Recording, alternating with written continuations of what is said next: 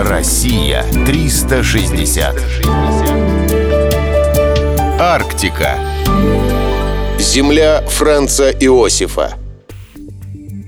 Вы глубоко ошибаетесь, если думаете, что в заповедниках охраняют только растения и животных.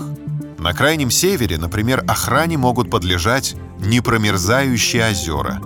К ценным природным объектам относятся опорные геологические разрезы.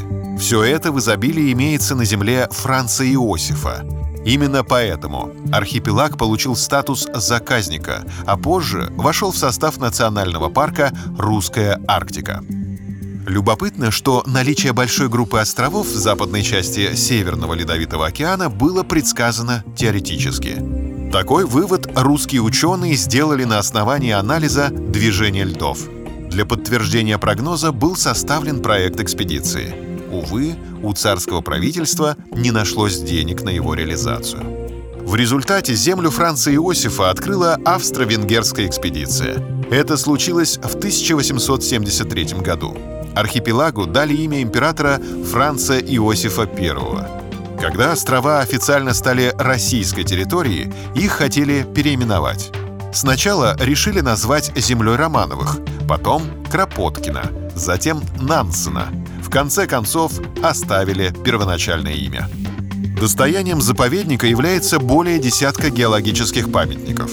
К таковым, например, относится мыс Флора на острове Нордбрук – гора Кальзат на острове Грээмбелл и палеовулкан на мысе Брайса.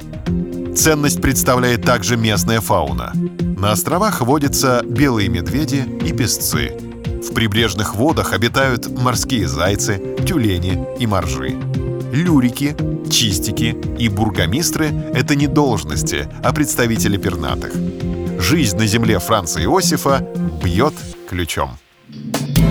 Россия 360. Всегда высокий градус знаний. Только на радиоискатель.